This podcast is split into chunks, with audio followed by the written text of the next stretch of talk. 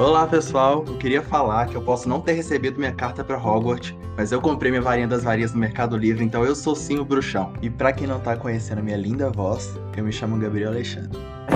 Sou Serino esse daí. Olha, mentira dele.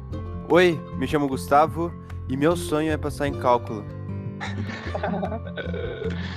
Dilema dos engenheiros. Salve, salve, boa tarde, boa noite, bom dia. Aqui quem fala é Leozão e eu odeio café.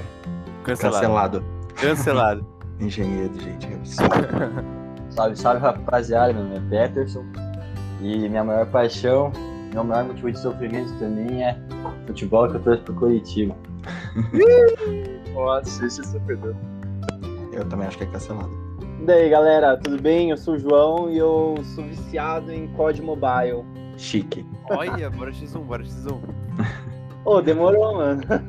Oi, gente. Meu nome é Tainá e eu odeio matemática. Engenheiros.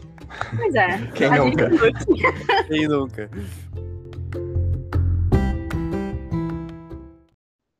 Então, gente, todo mundo se apresentou aqui. Eu queria falar com vocês. é, primeiro, oi, meus queridos dinos. Gente, agora eu tô chamando nossos seguidores agora de dinos, porque tá tentando achar o nome Feneb Lovers, Feneb Casters. Não deu certo. Então, vai ser Dino por causa do nosso, nosso mascote. Então, vocês gostaram não? Vai ser Dino, galera. É, Hoje a gente está aqui junto, seis pessoas maravilhosas, já apresentar para vocês. Sim, eu estou me incluindo nessas pessoas maravilhosas. A gente vai falar sobre um assunto que gera muita polêmica. Muitas pessoas não sabem exatamente o que é, às vezes as pessoas sabem, mas não sabem totalmente, que é um assunto chamado engenharia genética e todas as, as ramificações que essa engenharia genética pode levar. Então, pessoal, para começar esse lindo podcast, eu queria perguntar para vocês é, se vocês têm interesse nessa área, que é uma área que muitos engenheiros de bioprocesso, engenheiros de bioprocessos, quando eles entram na graduação, eles têm interesse em seguir essa área. Eu queria saber se vocês também tiveram esse interesse e como é que vocês veem assim, engenharia genética em si. Lúcio, pode falar, começa com você. Esse é nosso queridíssimo iniciante aí. Gente, é, eu, tenho uma coisa que eu gosto sempre de, de comentar. É, é quando al- alguém entra no- na, na graduação de engenharia de bioprocessos ou das bioengenharias com, com ênfase de, de querer mexer com engenharia genética, é sempre aquela, aquele pensamento de, nossa, eh, vou, ser um deus, de, de poder modificar alguma coisa, poder modificar aquele microorganismo para que faça algum bem maior com ele, sabe? E- e- e essa brincadeira que a biologia sintética faz de você conseguir modificar diversas coisas, né, para melhorar o, eh, a saúde, a agricultura, dá para gente fazer milhares de coisas. Esse pensamento que a biologia sintética faz, mas é mais basicamente isso. A biologia sintética mexe com a nossa cabeça para a gente pe- pensar nessas, nessas pequenas coisas que a gente pode modificar. Cara, sim, legal. É, eu concordo com, com o Gustavo e acho que assim, é, se hoje eu continuo no curso de bioprocessos é por causa da engenharia genética e biologia sintética, né? É, quando você começa a analisar todas as vertentes e as possibilidades do que você pode fazer utilizando a- as técnicas de engenharia genética com os conceitos de biologia sintética, cara, você vê que você que tem muito caminho pela frente e que assim é, a gente é meio que pioneiro nessa área. É, o desenvolvimento disso no Brasil é extremamente recente. Então, quem pensa no curso de bioprocessos para essa área, com certeza vai ter muito lugar para trabalhar na frente, vai ter muita área para pesquisar. É, conteúdo aqui não falta. Bom, é, se eu lembro bem a pergunta, também era falar se a gente acabou entrando no curso por causa da engenharia genética, né? Sim. E vou ser bem sincero que eu não. Eu, eu não fazia, eu não sabia ainda quando eu entrei. Eu fui sabendo mais depois, mas quando eu fui conhecer a engenharia de bioprocessos e biotecnologia, eh, foi numa palestra, né, um cara da que estava abrindo o, o curso lá na Unesp da minha cidade, em Botucatu, e, e aí ele mostrou tudo sobre o curso, todas as áreas de atuação e tudo mais, e, e não tinha comentado essa parte, sabe, da engenharia genética. E, e eu me encantei pelo curso, e, e também eu gostava muito dessa parte, né, da... Eu também, como a Tainá, assim, tipo, não sou um cara que, nossa, apaixonado pela matemática. né? Eu tive uma época, oscilações na, na, na escola com a matemática, teve época que eu fui muito bem, que eu lembro que até ajudava os, os coleguinhas, os amiguinhos, e teve uma época que eu só tomei pau, né, recuperação e tudo mais. Mas, enfim, é...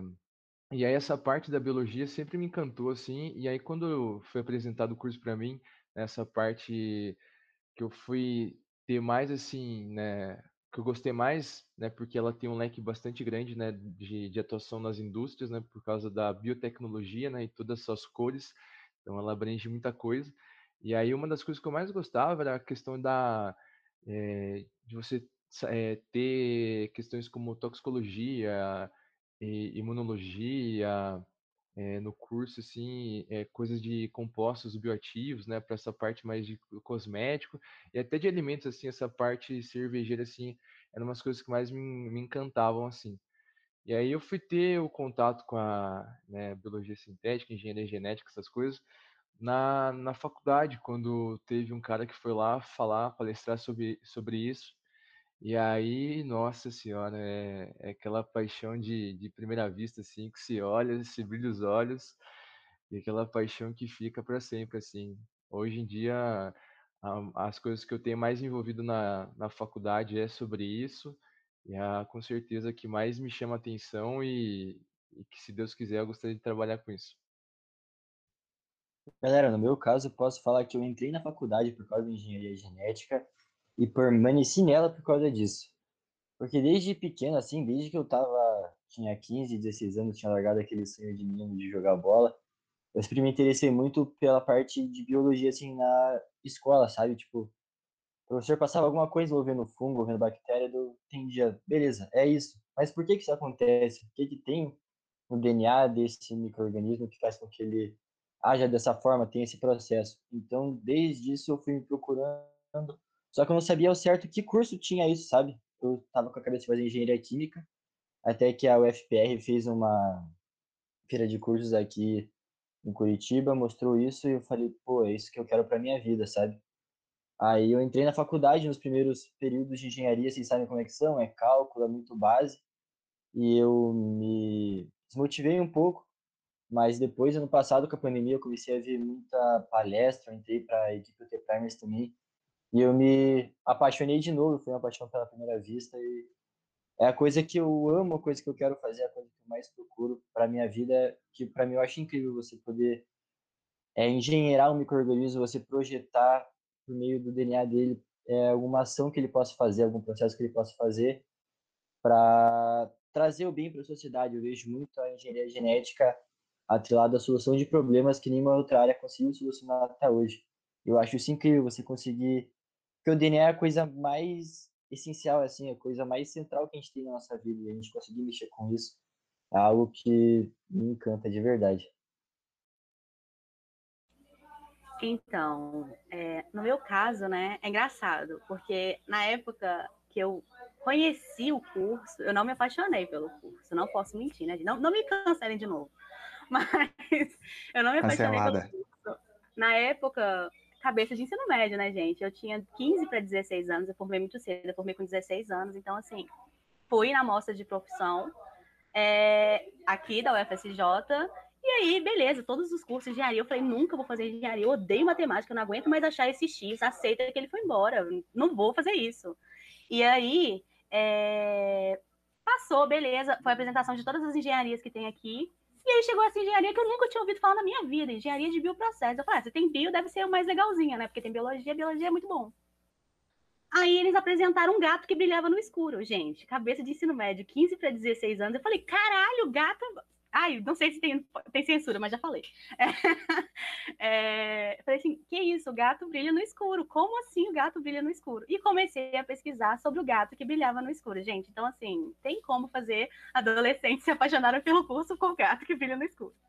Eu fui ver que o gato brilhava no escuro por causa de uma modificação genética que foi feita, implantada no útero da gata para os filhotes dela nascerem com aquela mutação se eles fossem é, imunes ao vírus HIV.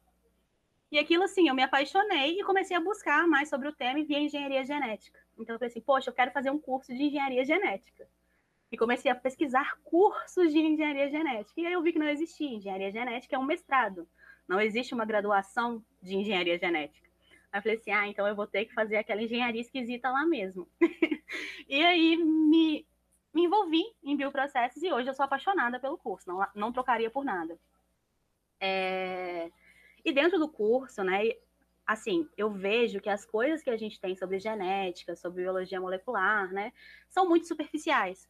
Então, eu realmente comecei a buscar coisas para poder complementar essa minha paixão, que era genética. Então, eu comecei a buscar matérias complementares, cursos complementares, matérias isoladas. E, assim, na faculdade, todo mundo me chama da louca da genética. Então, tudo que tem genética, o povo me, me envia. Ai, Tainá, vai ter, é, vai ter congresso, vai ter isso, vai ter aquilo, bora fazer. E assim, os professores também sabem da minha queda, e assim, é bem legal isso, sabe? Porque você conseguir modificar coisas para implementar no seu dia a dia. Insulina, que existe, que está aí existindo para o pessoal ter uma vida saudável justamente por causa da engenharia genética, sabe? A gente descobrir que não existe DNA lixo, e aquele DNA lixo serve na epigenética também, serve para manipulação de várias coisas. Então, assim, a engenharia genética não é puxando sardinha porque eu amo, mas ela é o futuro da biotecnologia, gente. Não tem como você querer engenheirar qualquer coisa, você querer ser um engenheiro de bioprocessos, se você não ama um pouquinho isso, porque ela é o futuro para tudo, para qualquer cor da biotech. Exatamente. É, eu sou da mesma universidade da TAI, e é, assim que eu conheci o curso em si, eu queria ir muito para a área da saúde. Então, eu fui conhecer bioprocesso, biotecnologia. Meu Deus, o que, que é isso? Só que aí eu vi depois também que a área da saúde não era a minha área, eu ia para o meio ambiente. Mas eu pensei, engenharia genética, o que, que eu vou usar isso, gente? Mas acaba que engenharia genética a gente usa em quase tudo que a gente vai fazer dentro do nosso curso, porque várias áreas abrangem engenharia genética. Só que é, muitas pessoas não têm muito conhecimento sobre o que é engenharia genética em si. Por exemplo, uma coisa que é habitual no dia a dia de várias pessoas, que é a insulina, que muitas dessas insulina é produzida por bactérias. E foi uma engenharia, engenharia genética feita por uma bactéria para produzir um hormônio que os seres humanos usam.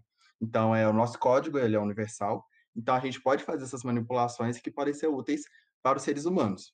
E eu posso até dar um exemplo aqui. Uma vez eu estava vendo um meme, gente, muito engraçado. Não era muito engraçado, mas é, era de uma mulher que ela estava grávida, ela fez uma cirurgia plástica, estava pensando, meu Deus, agora meu bebê vai nascer com, com esse nariz aqui. Então, assim, é, a população geral eles não tem um conhecimento muito grande sobre o que é genética. E aí, então, a gente que entrou no curso, a gente está tendo é, esse conhecimento bem amplo do que, que é e o que, que a gente pode atuar em si. Só que a população em geral, eles não têm exatamente esse conhecimento. É, eu vi até que vocês estavam falando aí sobre é, engenharia, é, biologia sintética em si, e que vocês fazem parte de, da UT Prime, né, os meninos aqui, que eu queria até saber de vocês, né, o que, que é a biologia sintética em si, na sua essência, e o que, que é a UT Prime que vocês falaram? Cara, que incrível, legal. É, então, vamos começar explicando o que é o T-Primers. O T-Primers é uma equipe de competição que tem um, um foco para o IGEN. IGEN é, é uma sigla é, para International Genetic Engineer Machine, que é competição internacional de máquinas geneticamente modificadas. Basicamente isso. É, e, e assim, essa competição ela é baseada em biologia sintética. A diferença entre biologia sintética e engenharia genética, como você comentou, ela não é que ela não existe, mas assim, a biologia sintética usa da engenharia genética para montar seus, seus produtos. É, a biologia sintética, é, o, o, a principal diferença é que quando você fala que você vai, é, você vai engenheirar alguma coisa é, com engenharia genética clássica, normalmente você mexe em um gene, você altera alguma coisa da planta.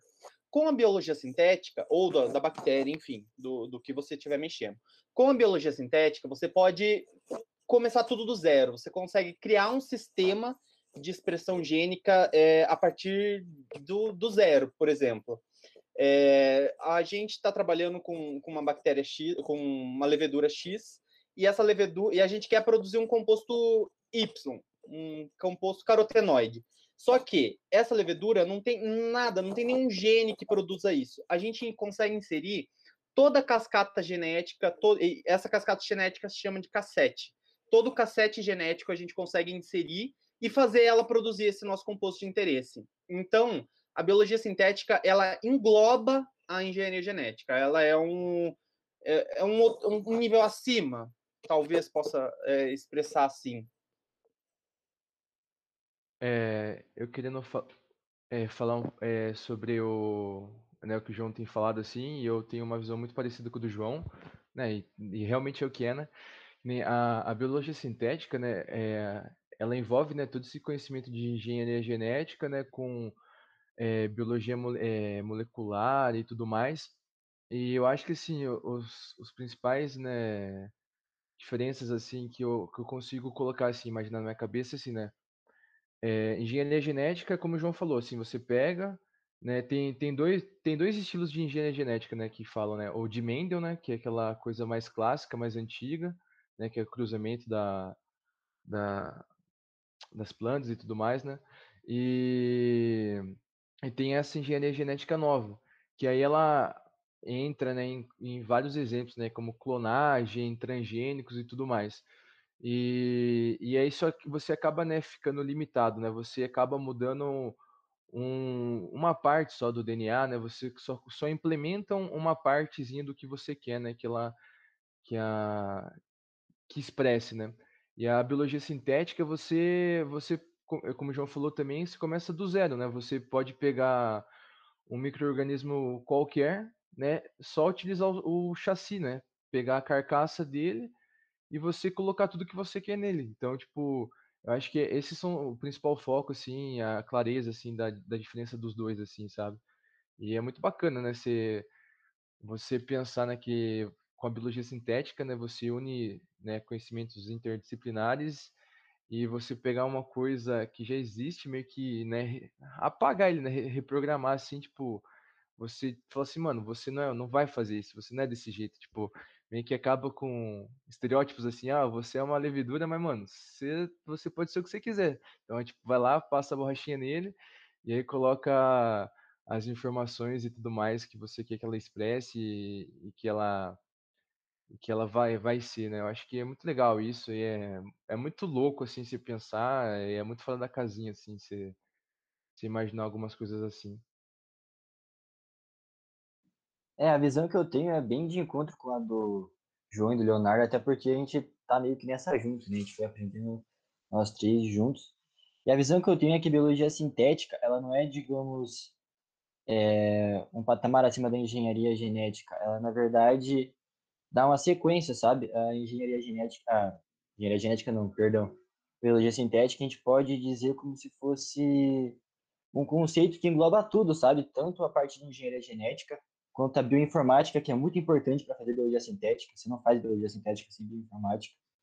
Você também une tudo isso com biomol, com bioquímica.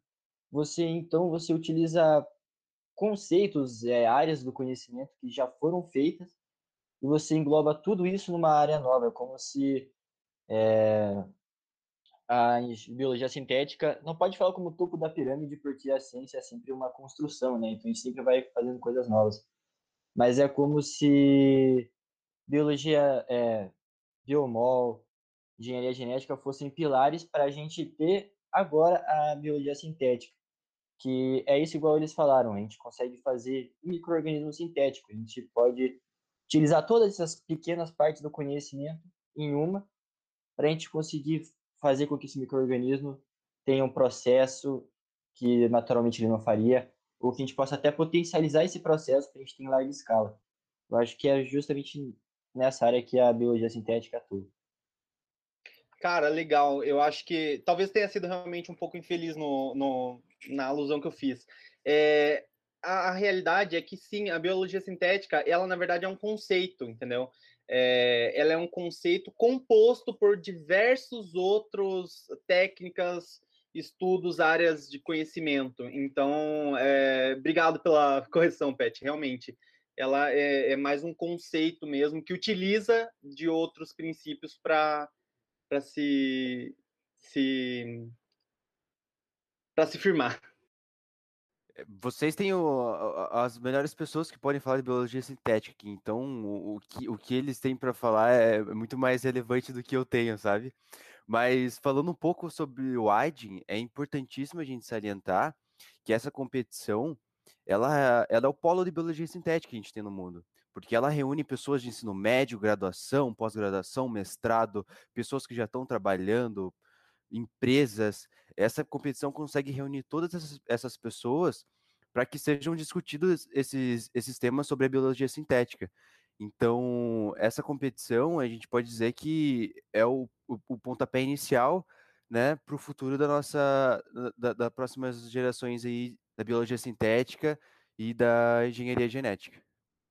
Gente, é, vocês estão falando aí sobre biologia sintética, do AIGE em si, mas é, acaba que às vezes o pessoal fica com isso na cabeça, porque talvez essa é uma tecnologia acessível para a gente, porque a gente sabe como é que é a condição das universidades públicas, né? Até vocês são, a gente tem aqui uma grande diferença, porque vocês são de da região sul do país, a gente aqui é da região sudeste. Talvez tenha algumas diferenças que a gente ainda não tenha falado aqui. Se tem, eu queria até saber de vocês como é que é a estrutura da universidade de vocês sobre isso. Até eu sou da universidade, da mesma universidade da TAI, a gente pode falar como é que é aqui no FSJ. Tá, conta para eles como é que na nossa é abordado mais essa engenharia genética, biologia sintética em si. Depois eu queria saber de vocês como é que é na universidade de vocês. Então, aqui, né, igual eu falei, a gente tem tudo, sobre tudo, de maneira básica. então, assim, a gente realmente não tem uma equipe de pesquisa no, na, no, sobre o tema, igual vocês têm, né? Acho que é, até fica a ideia aí, né, o FSJ, vamos trabalhar em cima disso, porque, ó, estamos perdendo, né? Tem muita gente com potencial aí que pode usar isso, mas, assim, fugindo um pouquinho do tema do que o Gabriel estava falando agora, antes de vocês responderem ele, só dando um gancho do que vocês estavam falando antes, eu acho que, assim, é, a biologia sintética, né, depois de várias séries, vou fazer merchan, tá, gente? Quem sabe a gente não ganha patrocínio, da Netflix, né, seleção artificial, biohackers. Patrocínio é nice, Netflix. É, ficou muito, muito visado. Acho que muita gente começou a querer participar disso pelas viagens lá, que não são tão viajadas. É uma ficção que pode acontecer se você fizer uma, uma mutação, uma uma, engenheirar uma coisa que você queira com aquela finalidade. Então, assim, eu acho que o tema começou a ser mais acessível, né? Não ficou tão científico, não é tão, ai meu Deus, um plasmídio, o que, que é isso? Não, a gente tem como as pessoas conhecerem as coisas, visualizarem o que pode ser feito. Tudo bem, é de uma forma apelativa, é, mas a, a ideia, né, da coisa ficou mais esmiuçada para as pessoas, digamos assim.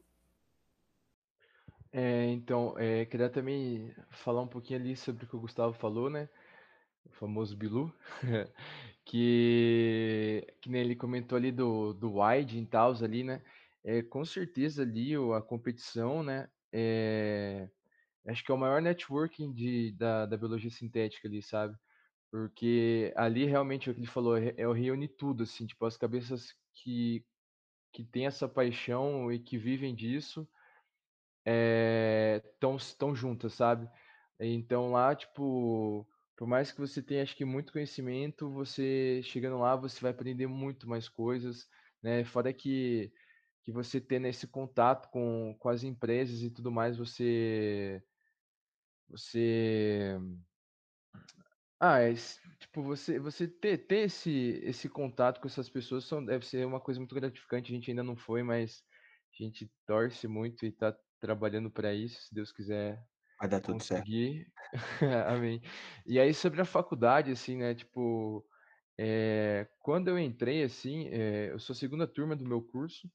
E, e aí eu fui descobrir mais nessa parte né, da, da competição e, e da biologia sintética e tudo mais, é, porque depois de mim, a terceira turma, chegou um, né, o Marcos, que é um dos alunos que, que, que fundou né, a equipe. E, e ele levou lá porque ele conhecia um cara que, que, era, eh, que era CEO e tipo, ele era embaixador dessa competição aqui no Brasil. Então ele tinha o, né, como é, trabalho dele ter que disseminar é, a equipe, é, a competição e, e a biologia sintética aqui pelo Brasil. E aí o Marcos era conhecido dele e aí foi que esse cara participou lá da equipe e tudo mais. E, e aí, cara, a gente tem professoras orientadoras maravilhosas, sabe? Muito boas, que, que abraçaram também a, com a gente, assim, é, viram toda toda a nossa nosso entusiasmo e tudo mais, e também a faculdade nossa, por ser tecnológica, né, Universidade Tecnológica Federal do Paraná, ela ela abraça muito essas coisas, né, de do que tem mais novo, de tecnologia mesmo assim, e até de equipes de competição. Na faculdade tem muito disso. Então, eu acho que foi assim, eh, essa união, né, da faculdade ser tecnológica e gostar disso, eh, professores orientadores bons que que apoiaram a causa e alunos que se apaixonaram e quiseram que que, eh, desse certo. Eu acho que essa é o segredo, né, química, porque acho que se não tivesse, né, a junção dos 3, né, porque se tivesse professor e tivesse faculdade, mas não tivesse alunos, não ia dar certo, como também se tivesse alunos e a faculdade não tivesse professores, não ia dar certo, porque um dependia do outro ali. Então, acho que esses 3 conjuntos aí, eh, que que foram a química e também, assim, eh, na graduação a gente não tem uma coisa específica disso. Então, eh, a nossa vivência de tudo isso é por causa da equipe. Então a gente fundou a equipe para poder discutir, falar, disseminar sobre isso na faculdade, para os alunos, né, porque a faculdade não tem, né, a obrigação de fazer isso, e também como um engenheiro, né, de bioprocessos não tem isso na no CREA, né, falando que a gente precisa ter essa matéria, né, essa essa competência, eh, que eu saiba não não precisa, né, posso estar falando errado, mas mas isso é um bônus que que a gente tem lá na faculdade sim, não são todas, a gente sabe disso, não são todas no no no sul, como não são todas no sudeste, em várias partes do Brasil, mas, eh, eu acho que essas 3 coisas que eu comentei que foram essenciais para que acontecesse, e aí a gente, né, com esse grupo que é que é o que se fala mais, assim, porque fora isso a gente não teria muito acesso não. Sim, legal, perfeito, Léo. Eh, e quanto à estrutura lá da UTFPR, no no campus Ponta Grossa, assim, a gente tem um laboratório de biologia molecular bem equipado, então, até o momento ele está suprindo super legal nossas necessidades, e e nessa nesse lado da infraestrutura está super super top. Então a gente tem sim a a permissão para utilizar, a nossa professora orientadora ela é responsável pelo laboratório, então a gente poder pode ter esse acesso, é é bem bem dinâmico o trabalho lá. Ah, eu queria comentar uma coisa, né, que a gente está falando muito de biologia sintética aqui agora, e, assim, eu sei que muitas universidades, como Léo falou, elas não têm na grade curricular, eh, uma matéria voltada para isso, enfim. Eh, eu estou trabalhando numa numa num projeto agora, que pretende construir um hub de biologia sintética no Brasil. Então a gente está com pessoas do Brasil inteiro, tem gente de fora, tem brasileiros no geral. Eh, a gente está com um projeto chamado Simbio Brasil, eh, quem quiser seguir no no Instagram, o arroba é arroba Simbiobrasil, eh, sim de synthetic, eh, com Y, S-Y-N-B-I-O Brasil. Eh, a ideia da gente criar esse hub é conseguir unir a todos o todas as pessoas que têm interesse, que querem trabalhar com biologia sintética e também proporcionar networking e troca de conversa. Então, é um é algo novo, ah, o lançamento oficial ele vai rolar ainda, se eu não me engano, eh, dia 4, algo assim, mas a gente já tem algumas coisas no nosso Instagram e que são bem legais. Eh, quem tiver interesse por essa área, siga lá que vocês vão vocês vão gostar do projeto. Então, galera, eu acho que é bem nessa linha que o Leozão aí falou. Eh, nossa faculdade a gente tem o privilégio de ser algo tecnológico, de todo esse suporte, assim, digamos, de professores, faculdade, tudo, mas igual, como a gente não tem, acho que nenhum curso do Brasil essa grade de biologia sintética, a visão que eu tenho é que você precisa aprender justamente se envolver nesse tipo de projeto.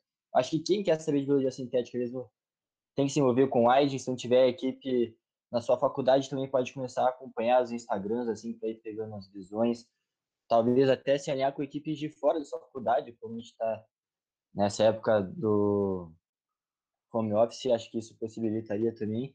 E fazendo propaganda de novo, acho que se envolver com AIDS, se envolver com a Simbio são as melhores possibilidades que você tem para se complementar, se tornar, eh, um engenheiro mais completo, digamos assim. Acho que na nossa área seria muito importante. Pegando um gancho no que foi falado agora, né? Eu concordo super, porque igual eu falei, né? O FSJ a gente não tem nenhuma equipe de competição. Infelizmente, eu acho que falta um pouquinho dos três pilares que o Léo falou, sabe? Falta o interesse de aluno, falta um equipamento bacana, uma estrutura bacana da universidade ainda, né? A gente sabe como é que tá as coisas das federais, os cortes de verba, então assim, a coisa não vai melhorar tão cedo, mas não vamos entrar na coisa política aqui agora. É, e assim, falta professores também da área. Os nossos professores aqui da UFCJ, eles são mais voltados para engenharia de tecido, nanotecnologia, ambiente, apesar do curso estar num polo da saúde, né? Então, assim, a gente não tem tanta coisa voltada para biologia sintética. E como eu disse, né, eu sou apaixonada por essa área, então eu realmente tive que fazer o que o Peterson falou. É, eu tive que correr atrás fora da faculdade. Sabe aquela coisa de o não você já tem, busca a humilhação? É o meu lema. eu saio mandando e-mail para todo mundo. Tem professor que deve chegar lá e-mail, tá? E fala assim: meu Deus, essa menina de novo, pelo amor de Jesus, alguém para ela. Sou eu, gente. Eu mando e-mail para todo mundo. Eu sigo o mesmo Instagram de coisa que eu acho que tem a ver. Eu saio lendo artigo. E assim, eu acho que o interesse, né, a proatividade em cima do assunto que você tem vontade de seguir é o start inicial para qualquer engenheiro, porque não basta ser engenheiro, você tem que saber correr atrás, ainda mais numa engenharia que ainda é considerada nova, que ainda é engenharia de quê? A gente vai mudar isso, mas a gente sabe que é. FENEP tá então, tá para isso. Exatamente. Então, assim, a gente tem que correr atrás, sabe? Porque se a gente não correr, as coisas não vão vir de mão beijada. E é um diferencial do engenheiro de bioprocessos, ele corre atrás, né? A gente, futuros engenheiros, a gente tem esse diferencial que é marca registrada. É, só acho maravilhoso isso que a Thay falou, porque a gente vê que a ciência é muito feita disso, gente, de colaborações, porque às vezes uma universidade não tem, mas pesquisadores de outras universidades têm, então uma coisa fantástica que a gente tem, que justamente por não ter muitas verbas, por não ter tanto acesso assim a equipamentos, é que muitas das vezes a gente faz parceria, a gente faz colaborações com outros pesquisadores. Acho isso fantástico. É, inclusive, depois stalkem as redes sociais de todo mundo, quem sabe sai alguma parceria aí, gente. É, também falando sobre um pouco disso ainda, é, que nem aproveitar mesmo que nem o, o vocês falaram aí, né, fazer umas parcerias, né, buscar às vezes outra faculdade assim que, que tenha isso, mas assim não não abandonar a sua faculdade e ir para outra, né? É, e tipo buscar um estágio, alguma coisa assim. É, ainda mais agora, né, que está em AD, talvez não esteja tão fácil, né? Mas alguma coisa às vezes aparece. E, e dando um exemplo até meu assim, é, no comecinho de 2020, antes de começar da pandemia, é, eu, a gente tem um período lá na, na UTF de, de férias um pouquinho mais, maior, assim, né? A gente acaba entrando um pouquinho é, depois de férias do que a, a maioria das faculdades, mas a gente demora um pouquinho mais para voltar de férias, né? A gente acaba tendo finalzinho de dezembro, janeiro, fevereiro inteiro, assim, praticamente, e volta no começo de março. E aí, eu, eu sempre tive essa vontade, né, essa curiosidade de, de querer aprender sobre, né, né, genética e tudo mais, esses, todos esses pilares que a gente está falando, assim, né, que formam a biologia estética, né, biologia molecular, bioquímica, engenharia genética, que esse mix dá a biologia sintética. E aí eu fui é, fazer, eu tive um, um pequeno estágio, assim, né, não remunerado, nada assim, era só de aprendizado mesmo, que o IBTEC, que é o Instituto de Biotecnologia ali da Unesp de Botucatu, abriu espaço para mim e eu pude fazer um mês, assim, sabe? E eu vou te falar, esse mês foi, cara, aprendizado gigantesco, assim, sabe?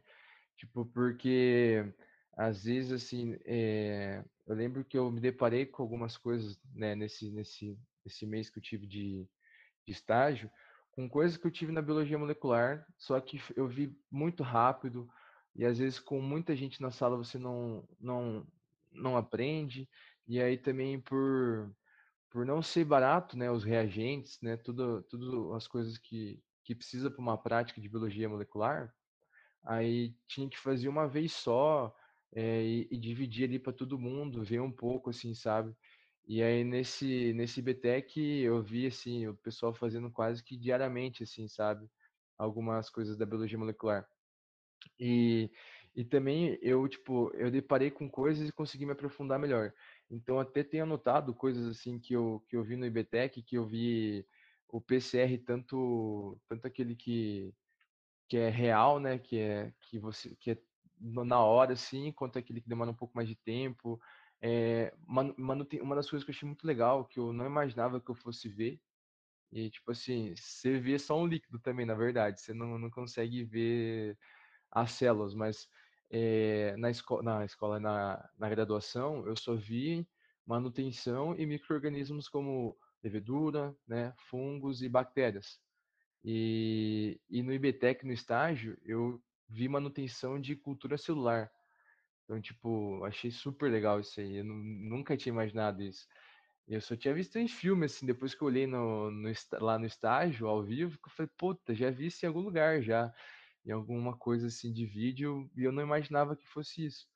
Que aí tem, também tem, tipo, tem, eu lembro que tinha dois tipos de, de cultura celular, né? As de suspensão e, e, e aderente. Eu nem sabia que tinha isso, né? E aí também tem eletroforese, que a gente viu em biologia molecular lá na, na faculdade. Só que para mim só existia o gel de agarose, que é para ver a, o DNA, para ver se quantificou o seu DNA. Só que tinha um outro também que eu não lembrava, que é gel acrilamida, que é para você ver de proteína. Então, tipo assim, eu acho muito importante que você realmente vá é, buscar esse tempo assim, de férias e, e que não seja remunerado, mas de, que seja que a remuneração seja seu conhecimento, sabe? Porque lá é, me explicaram bastante o que, que é vetor, o que, que é DNA circular, a extração de RNA, DNA, clonagem, transwell, tipo, umas coisas assim muito da hora, assim, que eu falei, cara, animal isso aqui. E eu achei muito bacana e, e foi um mês assim maravilhoso e eu queria muito ter feito mais meses lá.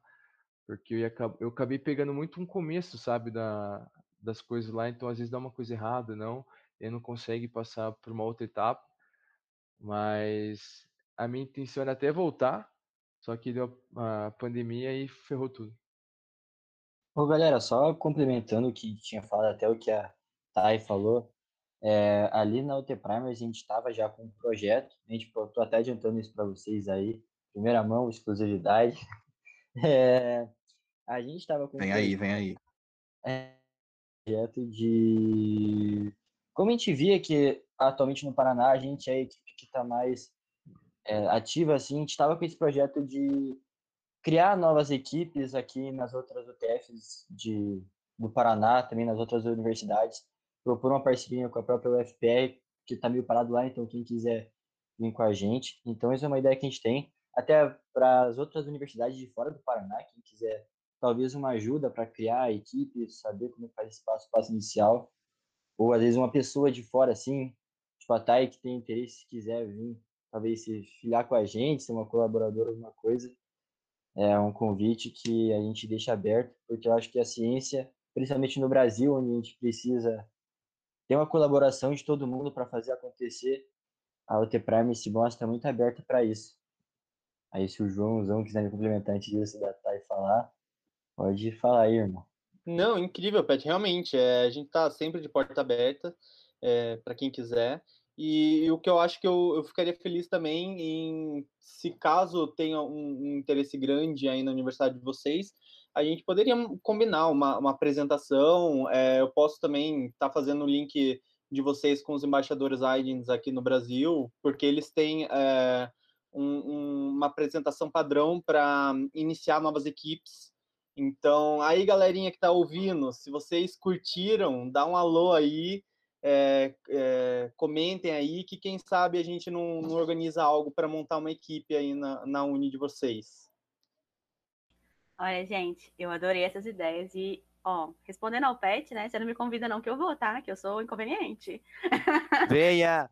Vou virar colaboradora externa. Depois a gente conversa sobre isso aí. Mas assim, eu acho super necessário, super, como é que eu posso falar, vantajoso, sabe? Essa abertura de vocês de se colocarem à disposição, de explicar o que, que é, de como pode ser. Assim, eu já vou puxar sardinha mesmo aqui para o FSJ, vou atrás de vocês para a gente fazer alguma coisa depois. E todo mundo que tiver interesse mesmo, que é aqui associado da FENEB ou que está ouvindo esse podcast, né? Corre atrás, gente. Se é seu sonho, não deixa para amanhã, entendeu? Maravilhoso, aí já tá fazendo uma parceria, gente. Olha que coisa maravilhosa esse podcast. É, gente, você, a pergunta que eu tinha feito era justamente para saber isso e uma coisa. É, às vezes a gente pensa que a engenharia genética, a biologia sintética é uma coisa muito longe da gente, mas não sei se vocês conhecem, mas tem um site chamado Genera, é uma empresa chamada Genera, eu vou estar fazendo merchan de graça, hein? Que é a Genera que eu vi no Nerdcast, que eles fazem testes de DNA, que eles veem a ancestralidade, eles veem alguns defeitos que você pode ter de acordo com a sua genética, e é um preço super acessível. Não para todas as pessoas, mas, por exemplo, tem planos lá que é de, de 200 reais. Então, você pode saber sobre seu código genético por 200 reais. Quando que a gente poderia pensar que isso seria acessível há anos atrás? Então, cada vez mais é uma tendência de que barateie as coisas e que seja mais popular esse conhecimento, tanto da engenharia genética em si, quanto da biologia celular, a biologia sintética, desculpa. É, e uma coisa também que a Thay tinha falado, que é sobre alguns, umas séries, alguns filmes que abordam a engenharia genética. E uma das coisas que muito desses filmes, muito dessas séries estão abordando agora, é uma tecnologia nova chamada CRISPR. Não sei se vocês já ouviram falar, mas o CRISPR é uma tecnologia que ela permite é, fazer algumas modificações de genes nos genes específicos que nós queremos. Então, vocês já conheceram um pouco mais sobre esse, esse CRISPR. Eu queria até indicar uma série maravilhosa que é Seleção Artificial, que é da Netflix, que ela aborda muito sobre isso e sobre a engenharia genética, que é sensacional, gente. Vocês têm algum conhecimento sobre o CRISPR? Querem dividir com a gente? Claro, cara. Putz, então, é, o CRISPR, ele, como você comentou, ele é uma, uma tecnologia nova, né? É, ele surgiu mesmo em meados de 2012. Cara, o que, que é o CRISPR? É, vamos dizer que é, o CRISPR, na verdade, ele faz parte do sistema imune de bactérias. Então, as bactérias, elas usam é, esse, é, o CRISPR para clivar e, e, identificar os, é, os vírus que tentam invadir elas. Em 2000, 2012, um pouco antes de 2012, é, perceberam essas sequências de DNAs que expressavam o, o, o CRISPR é, e o CRISPR e a, e a enzima Cas9, né? E, e, então, a partir disso, eles começaram a tentar entender como que isso funcionava e para que, que servia. E com o passar do tempo, eles selecionavam, porque assim, o CRISPR é a técnica, a Cas9, que é o, mais conhecido, é a enzima guia. Então, a, a, a proteína guia Cas9, é, ela aponta onde que você vai cortar no seu DNA isso é incrível porque, assim, é, se você tem uma sequência de DNA gigante, que normalmente são grandes, é, para você conseguir cortar num lugar específico é muito difícil. E essa técnica ela permite você ter uma precisão muito grande, mas ela é uma técnica, lembrem, de 2012. Então, é, acredito que mais para frente a gente possa comentar sobre isso, mas fazer isso em seres humanos não é coisinha legal de se fazer, porque é uma coisa recente, a gente não sabe o nível exato de precisão, a gente pode ter diversos problemas. Mas é algo incrível. Se alguém quiser complementar, acho show. É bem isso, João. É... Eu fiquei umas três semanas naquela época de quarentena estudando sobre CRISPR. Até eu fiz um Instagram bem basiquinho para mim mesmo, então quem quiser saber um resumão assim, Instagram é explicando o CRISPR, se alguém quiser. Não é um projeto que eu levei para frente, é só algo pessoal mesmo. E assim, ele vem sendo estudado mais ou menos, tipo, a base, essa parte bacteriana, eles descobriram em 1987. Então, é basicamente isso que o João falou, é como se o CRISPR fosse uma tesoura de DNA. Então, ele é basicamente a Cas9, que é a proteína, que é basicamente a tesoura, e também tem o RNA guia, que é justamente você projeta um RNA em laboratório para ele se complementar à sequência de DNA que você quer cortar. E esse DNA, esse RNA, na verdade, perdão, vai direcionar a Cas9 até o gene, até a porção do, a porção do DNA que você quer fazer edição genética, fazer o corte, e vai ser essa Cas9 que vai cortar. Isso que o João falou é algo muito importante, porque por ser uma tecnologia nova, a princípio ela não tem limites, então essa questão ética você tem que ser muito bem discutida para evitar várias vários problemas que podem surgir no aspecto social, ambiental e vários outros. Por exemplo, nessa série Seleção Natural, que a Thais citou anteriormente, é, no Brasil não está tanto assim, mas nos Estados Unidos eles conseguem, já, você consegue comprar kit CRISPR via internet já. Então, por exemplo, tinha um cara lá que ele queria fazer o cachorro dele ser fluorescente. Mas isso você precisa ter uma análise muito boa, porque vai que esse cachorro se reproduz e gera uma raça que faz muito, tem muitos problemas de saúde, por exemplo. Você faz isso numa bactéria na tua garagem, e essa bactéria se propaga para o ambiente da tua cidade, para o solo, quando vê, gera uma contaminação que fuja totalmente do normal. Então, igual o João falou, a questão, o CRISPR é muito bom, ainda é muito promissor, eu vejo ele como tratamento de doenças, uma pesquisa que vem sendo feita, por exemplo, é você introduzir um RNA guia nos insetos vetores de doenças tropicais, para a partir do momento que ele seja contaminado, ele consegue já impedir que o vírus, por exemplo, fique ali, ele infecte outras pessoas. Mas por ser uma tecnologia muito nova, essa questão ética precisa ser muito bem discutida para que seja uma coisa só boa para a sociedade, né, e não traga problemas futuros. Então, eu acho que os meninos já elucidaram bem o que, que é, né? Só a nível de curiosidade, a CRISP ela é um agrupamento palíndromo.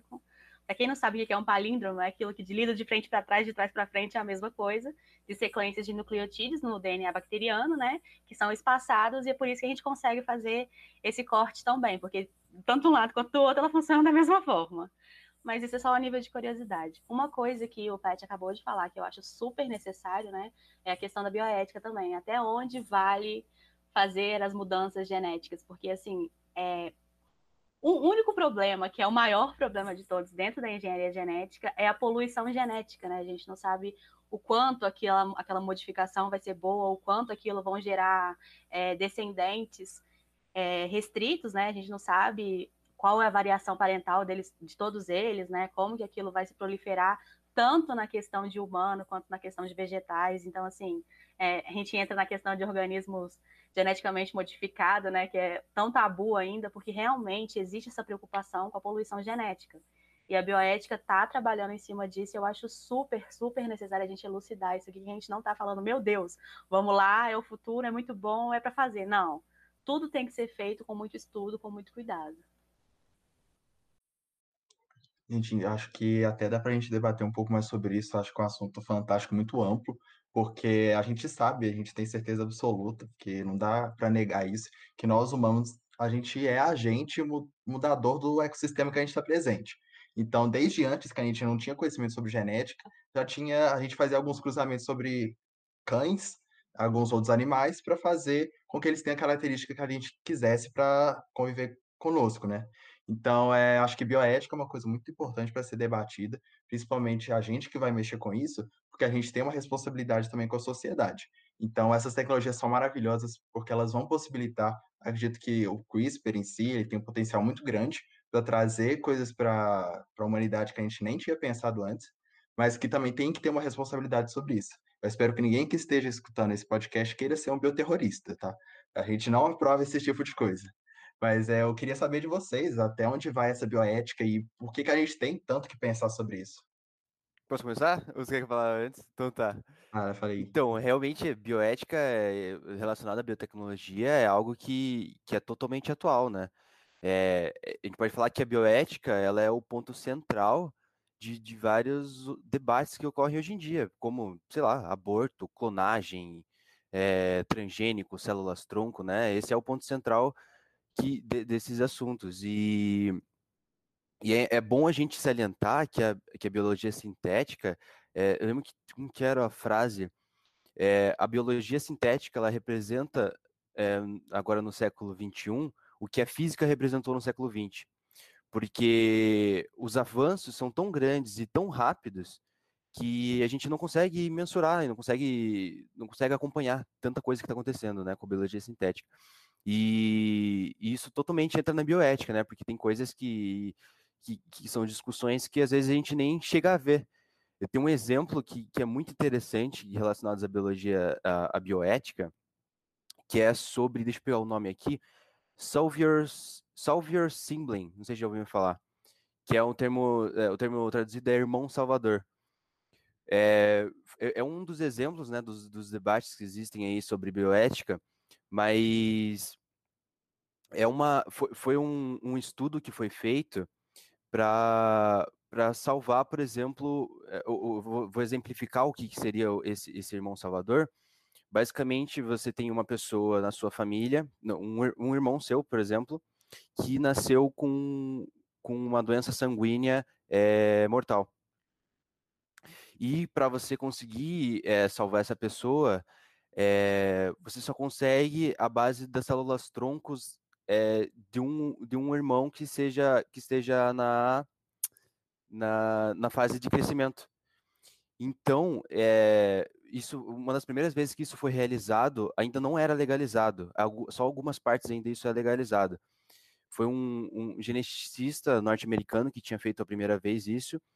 E basicamente você, para você conseguir extrair nessas células tronco, você vai ter que é, é, fecundar né, esse, esse, esse, essa, essa criança, esse feto in vitro, para que você consiga retirar essas células troncos, né?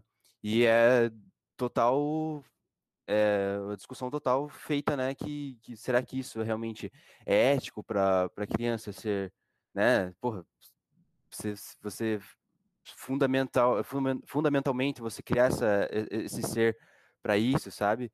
É, isso são milhares de, de, de, de, discussões que levam. Isso é um exemplo de vários que acontecem hoje em dia, né? Mas a bioética é algo que é extremamente atual e que deve ser discutido com certeza. Sim, sem dúvida. Mas eu queria só complementar, é que assim, para você ver como é interessante, como a, a, ciência avança muito rápido. Hoje em dia, é, você não precisa necessariamente retirar é, uma célula tronco. Hoje você consegue fazer uma regressão.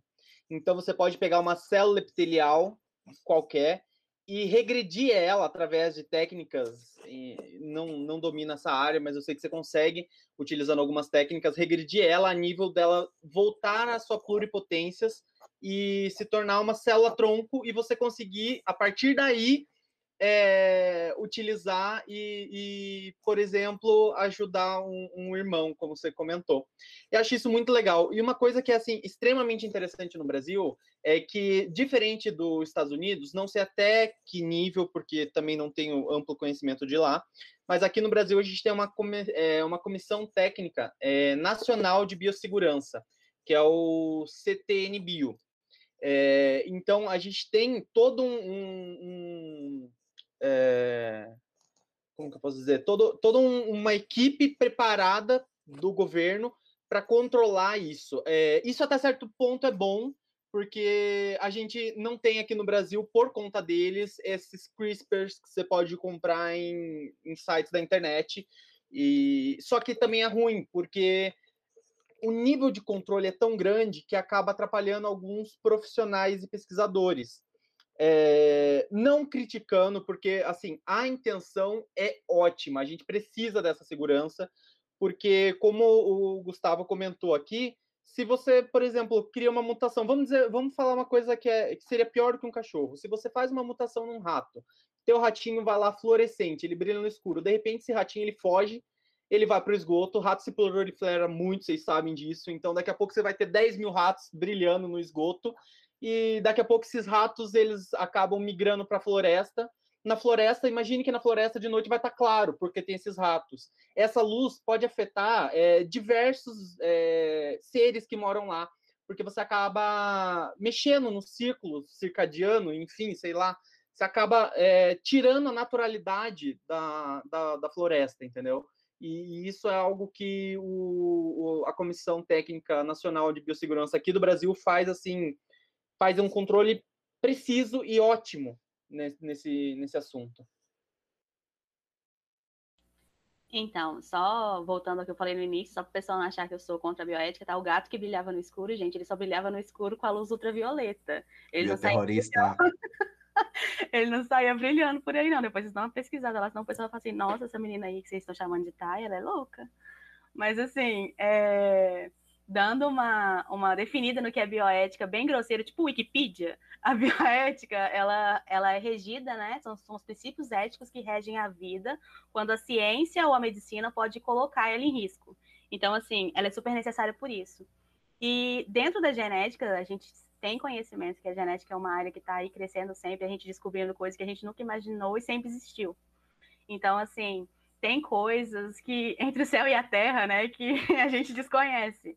E o nosso material genético é assim, tem, igual eu falei já aqui em algum momento, do DNA lixo, que a gente chamava de lixo, que não servia para nada, e que hoje, com a estruturação da epigenética, né, é, e o biomonitoramento, a gente consegue ver que não existe DNA lixo. Ele está ali porque ele existe para alguma coisa. A gente, infelizmente, na época, não conhecia onde poderia ser aplicado esse DNA lixo e chamou ele de lixo. Ai, não sabe para que serve é lixo.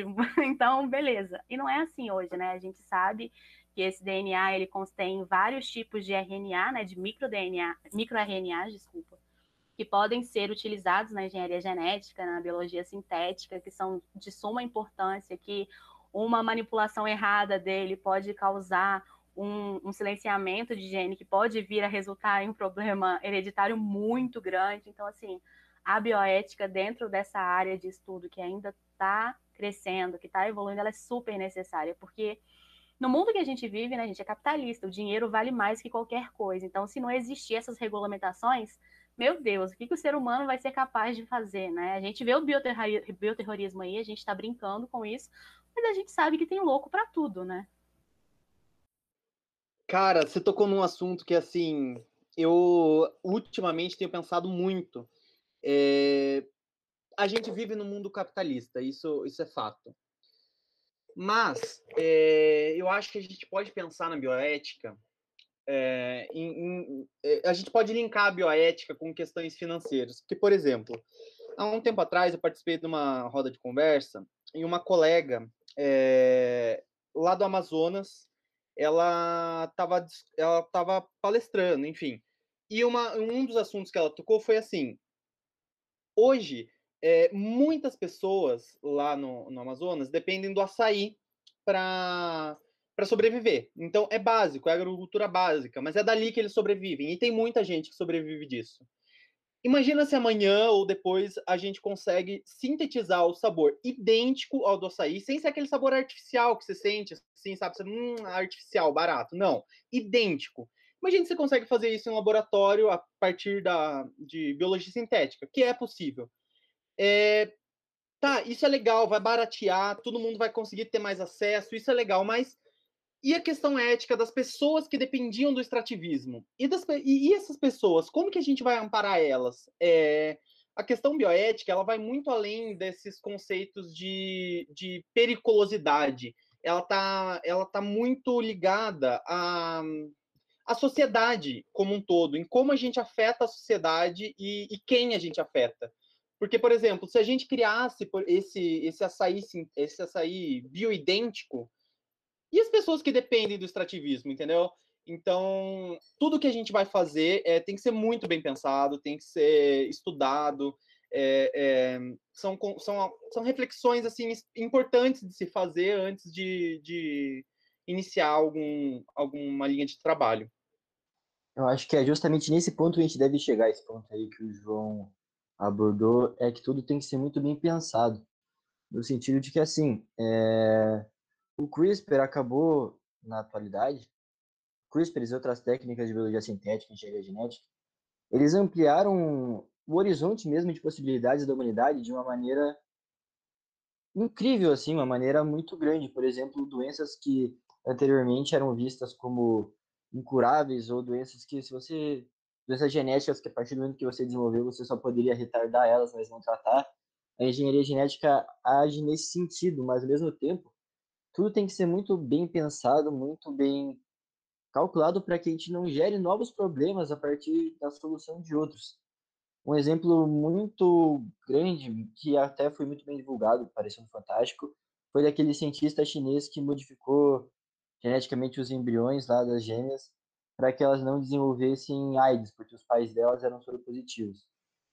Aí, beleza. Muitas pessoas podem ter visto, pô, o cara fez isso, fez uma coisa boa por que, que ele tá tão tipo, crucificando ele. Mas, por exemplo, nesse caso em específico, ele modificou o gene de entrada da AIDS, é o mesmo gene responsável pela ativação da resposta imunológica em alguns casos de gripe. Então ele fez uma modificação genética buscando uma coisa boa, teoricamente, mas sem um estudo prévio de quais seriam as consequências. E agora uma preocupação muito grande no caso dessas duas meninas é que sem esses genes elas talvez sejam muito mais suscetíveis a outras doenças que pessoas normais, no caso genético, é, teriam. Então acho que isso é uma coisa que a gente tem que sempre tem que ser muito bem estudado, todos elas têm que ser milimetricamente pensados, porque talvez algumas alterações possam, igual o, Einstein teve a preocupação com a energia nuclear, e foi reversível no caso de Hiroshima e Nagasaki, a gente tem que tomar muito cuidado com essas coisas.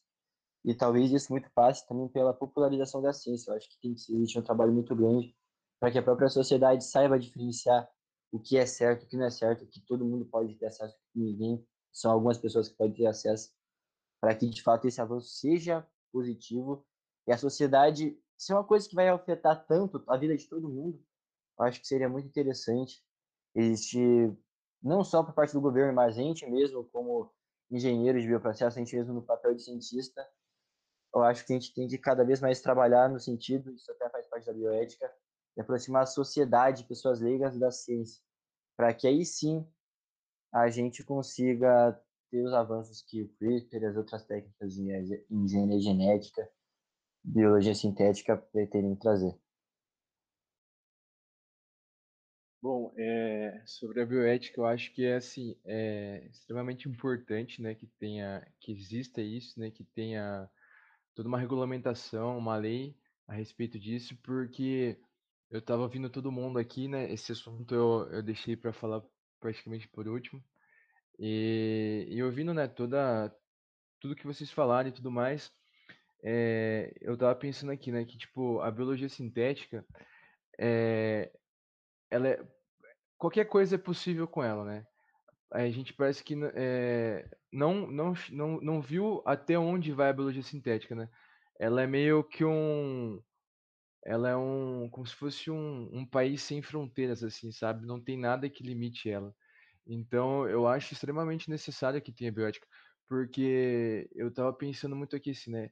Nós, né, a maioria, né, o, o homem já domina essa tecnologia praticamente. Talvez não não sabemos o quantos por, quantos por cento a gente domina dessa tecnologia, mas é, o pouco que a gente saiba, a gente já consegue fazer muita coisa. E eu acho que quando uma tecnologia tão forte assim é, está na, nas mãos, né, na mente do homem, eu acho que a gente tem que se preocupar, porque na cabeça das pessoas podem vir tantas coisas boas quanto, quanto coisas ruins. E eu pego como exemplo, tipo, a fusão, fissão nuclear.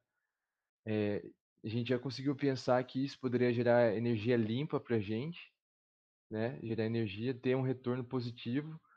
Só que a gente já fez a bomba, que é totalmente danoso para a gente. Então, é, eu fico pensando nisso. Será que isso daqui também não é uma tecnologia que ela pode trazer muitas coisas boas para a gente, mas também pode trazer muitas coisas ruins, sabe? Então, esses comentários bioterrorismo.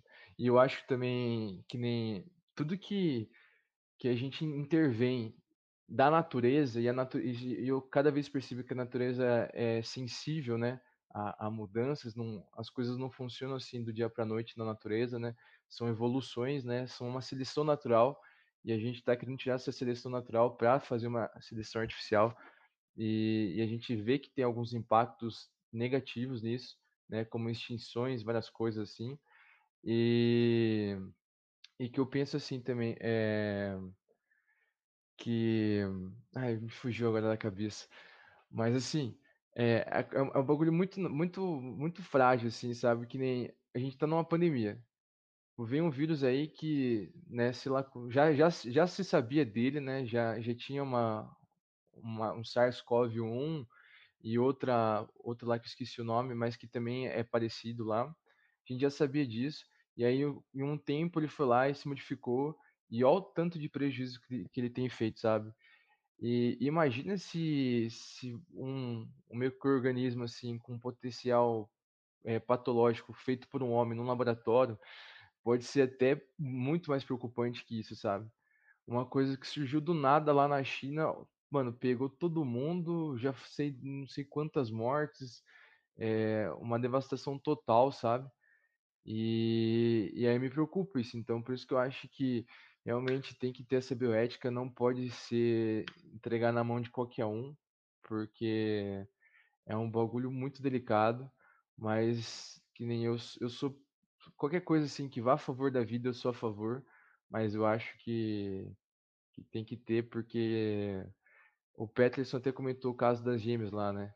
Ele salvou, né, digamos assim, né, a vida, né? Talvez deu uma oportunidade do da viver mais saudável por mais anos as meninas. Só que se você for ver, elas são muito mais, né, porque não sabem ainda estudo, mas o que se sabe hoje pode ser que ela seja até mais fraca que uma, uma pessoa idosa, talvez, assim, porque ela não tem um, essa parte do sistema imunológico é, tão, tão definido certinho, assim. E, e, e, acho que a imunologia é uma, uma das áreas que a gente menos tem conhecimento, sabe? A gente sabe muito pouco sobre isso. É uma área que a gente tem que ainda aprofundar muito mais, acho que vem muitas coisas ainda para a gente entender.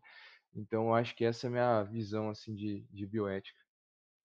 Cara, você falou tudo. E, assim, é, comentando esse caso, porque, assim, é, realmente é um, um, algo que chocou muita gente. É, no começo da nossa conversa, eu comentei um pouco sobre o quão impreciso era o CRISPR. É, assim, impreciso até certo ponto, porque ele tem uma precisão enorme, só que o nosso DNA é gigantesco. Então, quando a gente começa a aumentar muito o tamanho de a quantidade de variáveis e de possibilidades de dar errado as coisas, o CRISPR ele acaba ficando impreciso. A gente não tem domínio total. É, não por não pela técnica CRISPR em si, mas pelo, pelo que ela pode fazer. Porque, por exemplo, é, a gente precisava ter, para conseguir fazer isso em seres humanos, conhecimento de A a Z do nosso DNA e saber exatamente o que cada sequência faz.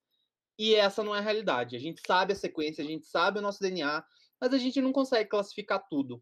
E a partir do momento que você mexe em algo, você pode alterar, é, como no caso delas, você inibiu a, é, a porta de entrada do HIV. Só que você também acabou inibindo outras enzimas de estrita importância para a saúde da pessoa.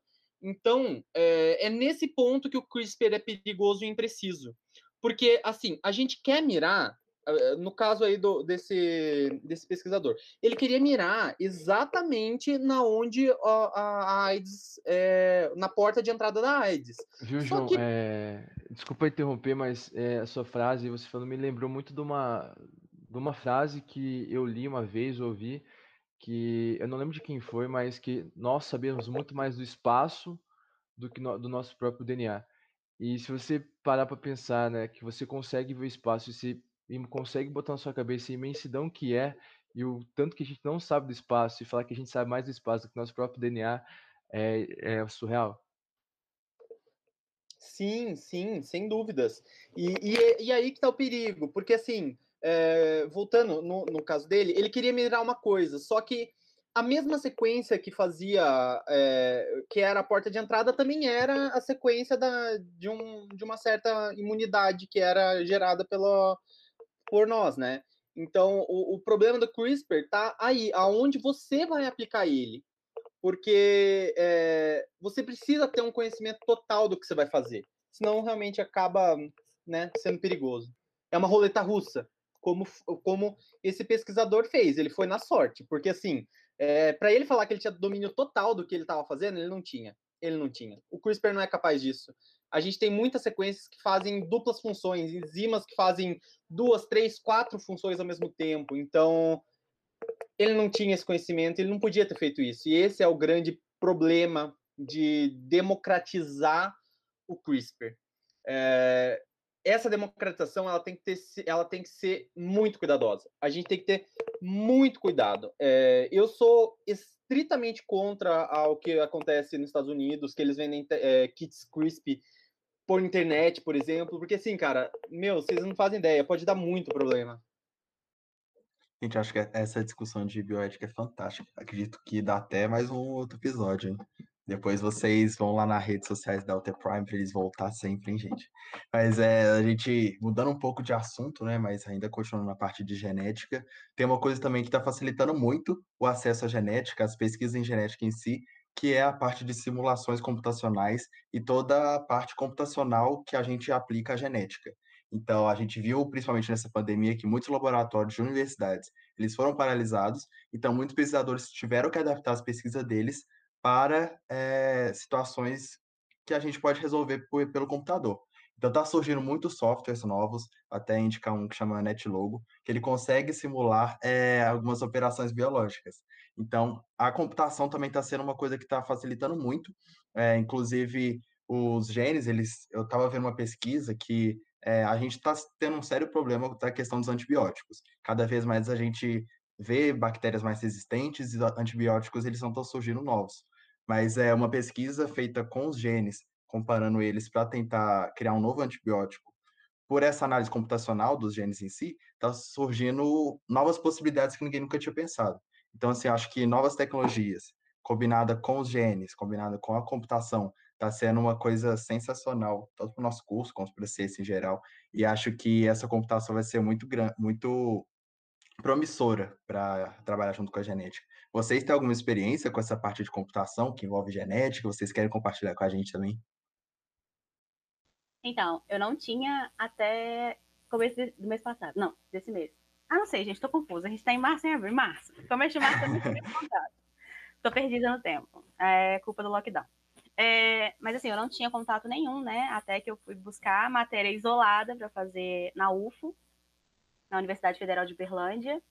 E aí eu puxei três disciplinas de genética, obviamente, e elas têm prática. Então, até as práticas de, de aula foram voltadas para bioinformática, porque não tem jeito, né? A gente tem que ter prática e a gente não sabe quando as coisas vão voltar presencialmente. Então, assim, é, eu estou tendo contato com vários softwares que eu nunca imaginei é, que, existi, que existiam. Tem um até que chama Aligner, é muito legal, sabe? Você pega o material genético ali, a sequência, você consegue fazer os cortes, fazer é, a leitura de, de par de base, de nucleotídeo, ver tamanho, ver a qualidade, comparar coisas. Então, assim, realmente, tudo que, o, que um pesquisador, né, que trabalha em laboratório, tudo fechado, tudo paramentado, ele consegue aqueles dados e aí joga para a bioinformática, e a bioinformática, as pessoas mais tranquilas em casa, sentado no computador, relaxado, pegando um ventinho, né? Não tem que estar todo jaleco, todo jogam isso na rede e a gente consegue usar. Até porque hoje, meu, meu professor fez até uma comparação muito tosca que eu vou fazer também, que foi muito boa, inclusive. É que antigamente os álbuns de família tinha 73 mil books em casa, né? Aqueles cadernos enormes, cheios de poeira. E hoje não, hoje a gente joga tudo na nuvem, assim como os dados de pesquisa. É tudo acessível, é tudo bancos de dados e é necessário, porque assim, se uma pessoa lá na Ucrânia descobriu um, um, gene novo, ela joga lá e a gente aqui no Brasil consegue acessar. E isso não é só regulamentado apenas a cientistas, é, é aberto para todo mundo, né? E o gene, ele não pode, na, genes naturais, né? Eles não podem ser, como é que fala? Patenteados. Eles são naturais, então eles existem e estão lá. Assim, a gente só pode patentear aquilo que é artificial, aquilo que a gente cria. Então, assim, eu acho que a, a bioinformática, gente, é o futuro de tudo. Porque a vida está na tecnologia, né? A nossa vida agora é toda informatizada, então não tem como também as coisas científicas não serem. Então, assim, todas as análises que antigamente eram feitas na mão, hoje não tem mais, igual o Léo falou, é espectrofotometria, é, é tudo por máquinas. A gente tem que saber utilizar essas máquinas, entendeu? Por mais que você não queira, assim como eu, aprender a programar um, um um software para isso, a gente tem que ter pessoas que façam isso para a gente poder usar, né? É, é um auxiliando o outro ali, é o bioengenheiro, é o bio engenheiro da informática e o bioengenheiro do laboratório trabalhando em comunhão. Claro que ele pode ser a mesma pessoa, como ele pode ser duas pessoas diferentes. É importante, só um pouquinho antes de você comentar, João, é, dando um gancho do que a Tainá estava falando, a bioinformática, depois que, que, que ocorreu a, a pandemia e tudo mais, é, vieram diversos outros, outros softwares e ela, a, a, bioinformática ajuda muito a gente, por exemplo, a gente vai, vai fazer alguma coisa em laboratorial lá de geneticamente e o gasto que a gente tem com, com o laboratório e principalmente você não pode errar. porque o gasto que você tem para ter uma amostra lá e, e, trabalhar nela é gigantesco. E, e, e, com a bioinformática isso é totalmente inibido, né? O esperto errou ali, putz, dá um F5 no programa, começa de novo e pauleira, sabe? E a bioinformática, então, nessa, nesse, nessa parte de, de, de, de custeio é incrível mesmo. É, é algo que realmente, a partir de agora, vai ser muito mais utilizado. Nossa, é, completamente, Peterson, é, Gustavo, perdão. É, eu acho que assim a bioinformática ela é, é um complemento primordial para técnicas de laboratório porque, como você comentou, é, o tanto de reagente que você pode poupar fazendo simulações é, é algo assim é, absurdo. Então, você pode fazer é, através da bioinformática, é, voltando agora para biologia sintética, né? Você pode fazer optimização de códon, você consegue é, mineração de dados. Gente, vocês não fazem ideia o que existe. Porque, assim, hoje em dia é muito fácil sequenciar um DNA. Então, só que nem sempre o meu sequenciamento ele é bem utilizado, porque eu sequencio, pego a, parte de, a minha parte de interesse e deixo na nuvem como a Tainá colocou. E essa nuvem a gente tem acesso. Então, é, eu, você que está ouvindo, qualquer um pode entrar, por exemplo, em plataformas como NCBI, a, Brenda, é, enfim, tem um, um, site só para você aprender é, bioinformática na prática, tipo Rosalind, Rosalind, Rosalind mesmo, né? Se escreve assim. Então, é, e a partir daí você consegue minerar milhões de dados. E o que, que é essa mineração? É você analisar as sequências de DNA que estão disponíveis e arranjar utilidades para ela. Porque a partir da sequência de DNA, você consegue predizer a proteína que vai ser sintetizada, a função dessa proteína. Você pode desenhar uma proteína, você pode. Você, cara, não tem limite. Você consegue fazer docagem, você consegue ver a, a melhor ângulo de encaixe de proteínas. Então, assim, as aplicações, o limite das aplicações está na tua cabeça.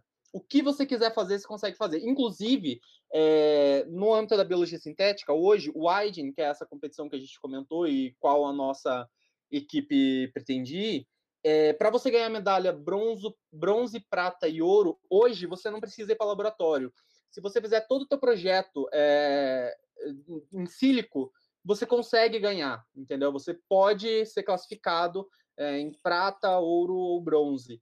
Então, é, para vocês entenderem o nível que está a, a, a, bioinformática, é algo assim incrível. É, eu nunca tive o contato assim com, a, com essa parte da bioinformática. Na verdade, eu tive um contato rapidão assim na, quando eu estava no IBTEC na, e é, no estágio lá. E aí, tipo, o pessoal me mostrou, se eu não me engano, foi esse site que o João falou, o NCBI, que não sei se foi esse, mas eram bem parecidos, assim, pelo que eu vi agora. Que eles colocavam lá os genes, viam lá a, as bases, né, e o, e o código que eles precisavam para fazer o vetor que eles queriam fazer lá, na, lá no estágio. Então, esse foi o, o, o contato que eu tive, assim, é, não tenho né, muito conhecimento, mas é, domínio do negócio, mas eu acho que isso aí é fundamental. E você também, como a Thay falou, né, não precisa você fazer toda a programação do software, você só precisa dominar o software e aplicar as coisas que você precisa. E eu acho que a bioinformática é extremamente importante, por isso que é para para diminuir diminuir os erros experimentais, né? Tipo, ao invés de você ir lá, né, como o pessoal falou, e, e gastar reagente para ver se vai dar certo ou não, né, você faz toda essa análise é, pela, pela bioinformática e, e sem falar que também lá tem, tem toda essa base de dados que, que tenha esse compartilhamento de, de informações que é extremamente importante hoje em dia, né, compartilhar conhecimento. E é isso assim que eu sei, basicamente assim, eu acho, mas eu acho sim, fundamental, importantíssimo. E ainda mais agora, né, que tem mudado um pouco do jeito da, do nosso dia a dia, né, da nossa vivência.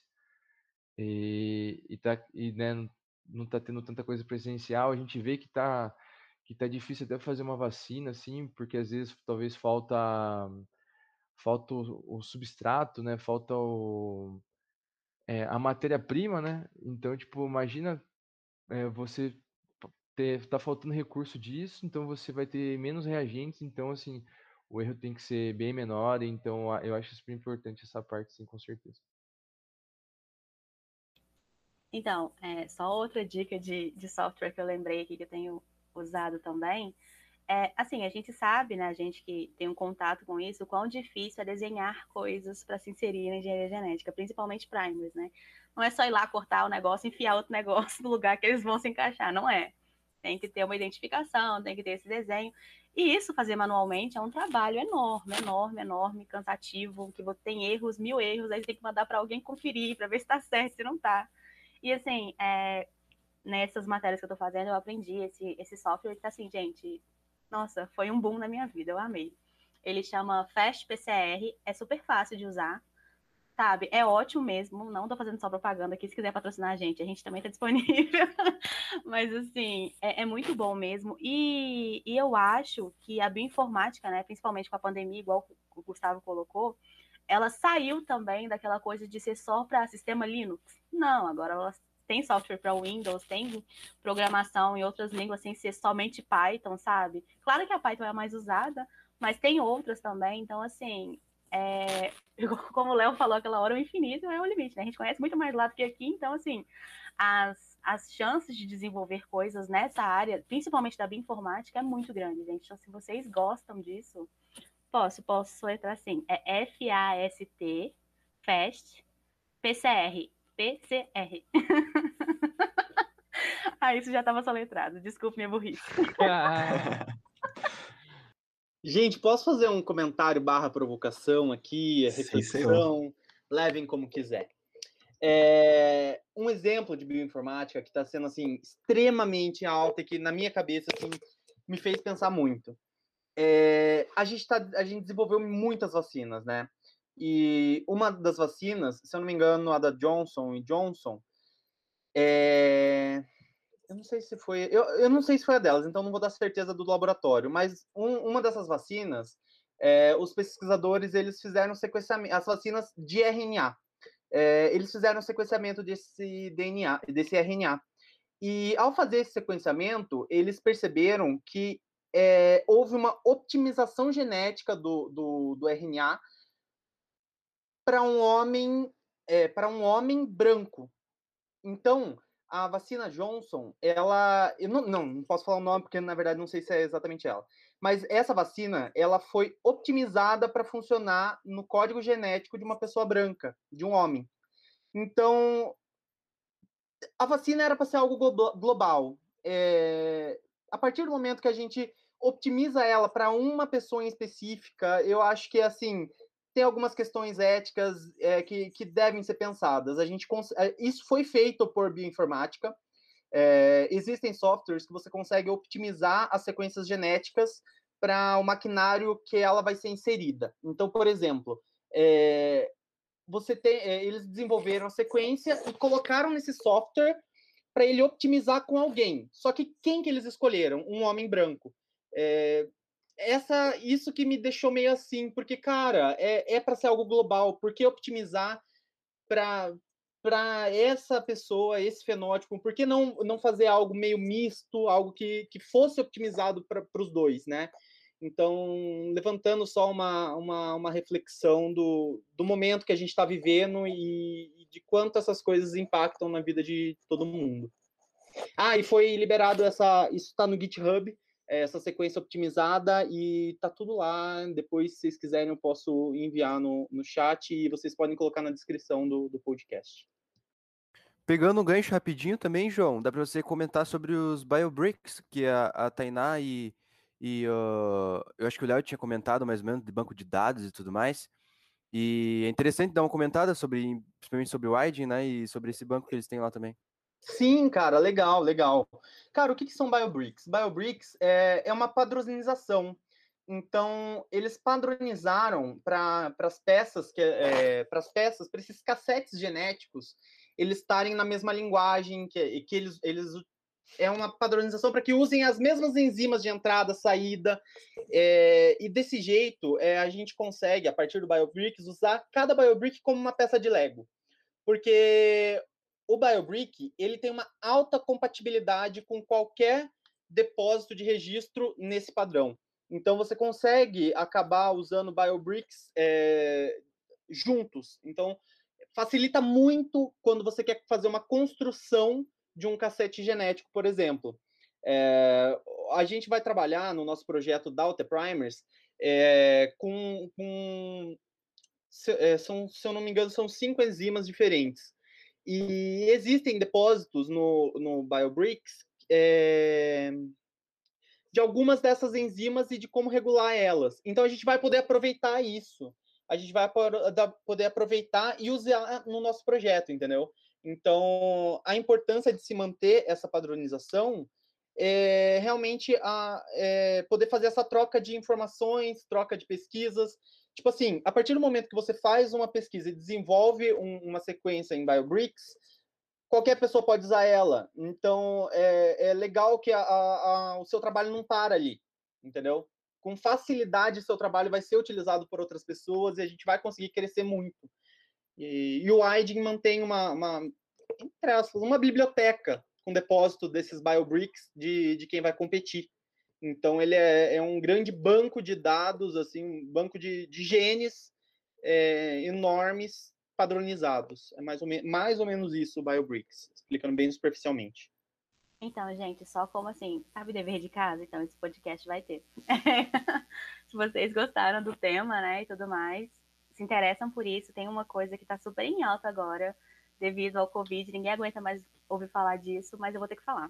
É, tem pessoas, eu não vou lembrar qual continente, porque como eu disse, eu também estou pesquisando, mas essas pessoas, elas têm no código genético também mutações que elas não têm o coronavírus, de forma alguma, nenhuma variação, elas não pegam o coronavírus. Então, né, como a gente já falou muito aqui de vacina e tudo mais, as, é, elas estão sendo pegas para estudo, para descobrir qual mutação, em qual gene é esse, por que que tem isso, e como é que elas conseguiram essa proeza, essa maravilha da humanidade, que tá todo mundo querendo ter essa mutação, inclusive eu estava rezando para ter. é, mas assim, são coisas da genética que a gente desconhece, né? São evoluções naturais que acontecem que a gente desconhece e essa pessoa tá lá lindona nessa pandemia sem medo de morrer, porque, assim, sem medo de morrer de coronavírus, né, gente? De outras coisas ela vai morrer, claro. Mas, assim, não correndo tanto risco, sabe? E, exatamente, é quase Wolverine e, e podendo, sabe, é, ser uma forma de estudo para a ciência. É, é surreal. Então, assim, deu uma pesquisada sobre o tema. Eu vi isso também essa semana, então não sei dizer qual que é a mutação, o porquê que isso acontece, mas eu acho que vale a pena pesquisar.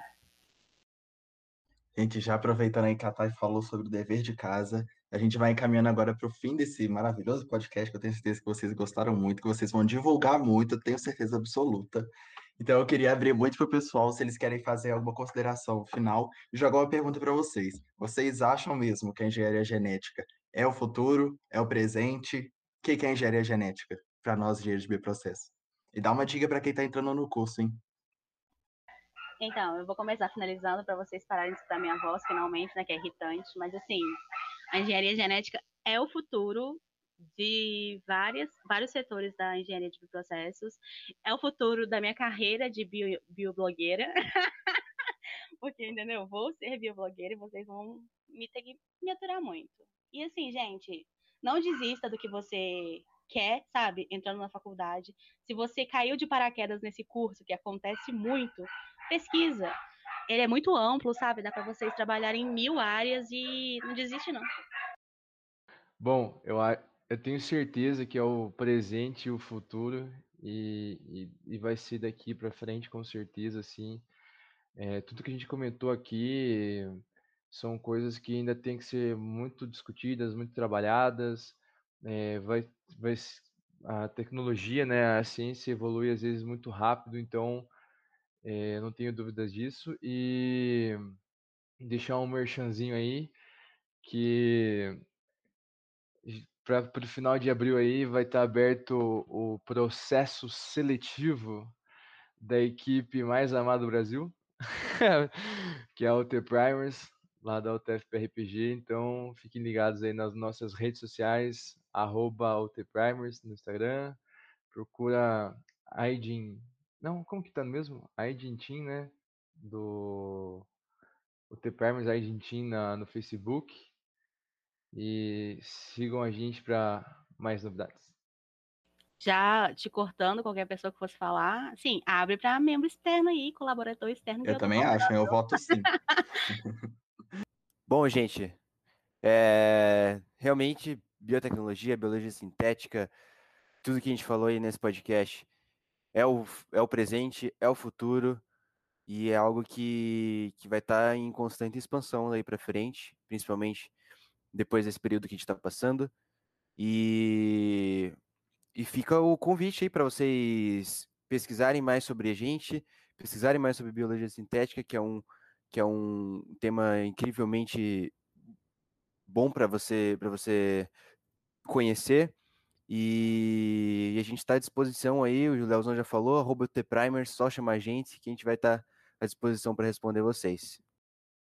Então, galera, respondendo por partes o que o Gabriel levantou, eu não tenho dúvidas nenhuma de que engenharia genética, igual é uma frase virou clichê agora nesse podcast, todo mundo falou, mas eu tenho certeza que assim como a revolução informática mudou completamente o mundo, a gente não consegue ver quase nada que não envolva a informática.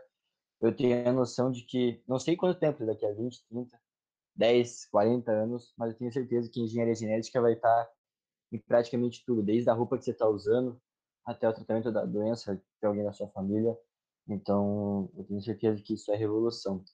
Para quem está começando agora, eu acho que, como tudo na vida, é, vão existir altos e baixos vão ter momentos que você vai falar, caramba, eu estou no melhor lugar do mundo, vão ter momentos que você vai ter dúvidas se é o certo, porque como o nosso curso é muito novo, eu acho que a gente tem projeções excelentes para o futuro, mas o fato de não ter algo muito concreto, talvez um pouco de medo, mas se você parar para pensar que daqui a 40 anos você vai ser um dos pioneiros, vai ser vanguarda da coisa que está mudando o mundo, acho que é um motivo de orgulho muito grande. É uma coisa que me faz sonhar todo dia, me faz querer trabalhar ainda mais fazendo merchan da UT Primers aí. Sigam a gente lá no Instagram.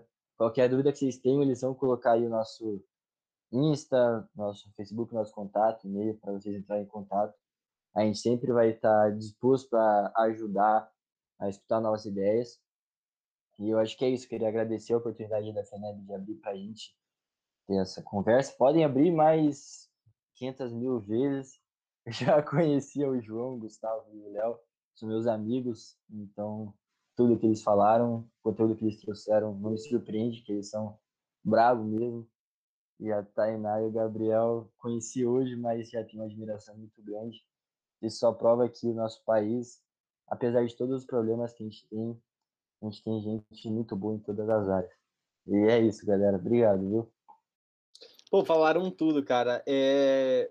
Assim, se hoje a gente está conseguindo vacinar a grande parte da população mundial é por causa da biologia sintética. É, as maiores vacinas, Pfizer, Johnson, Moderna, todos trabalharam com biologia sintética. Todas as vacinas de RNA são biologia sintética. Então, assim, é, acho que está bem claro que, na verdade, a biologia sintética já está presente na, nas nossas vidas e ela a tendência é continuar crescendo. Então, é isso aí, galera. Obrigado pelo convite. Gente, então vocês enchem o saco dos meninos da Alter Prime aí, mandei muita DM para eles, e como bom marqueteiro também vou fazer o marketing da FENEB, né, claro. Vocês sigam a FENEB, compartilhem esse episódio, vai ser sensacional, vai ter vários outros episódios, hein? Então manda para todo mundo que vocês conhecem. Então, dê um like, a gente tá no podcast, então vocês não vão dar like. Mas entre nas nossas redes sociais e deem like lá nos nossos posts, que eu espero que vocês gostem. E cada vez que vocês compartilham o nosso conteúdo, fortalece mais os nossos cursos e aumenta a integração entre todas as regiões do Brasil. Então, vamos dar um tchau final aí, gente. Liguem os microfones de vocês. Tchau, tchau. Tchau, galera. Valeu, obrigado. Valeu, galera. Bom,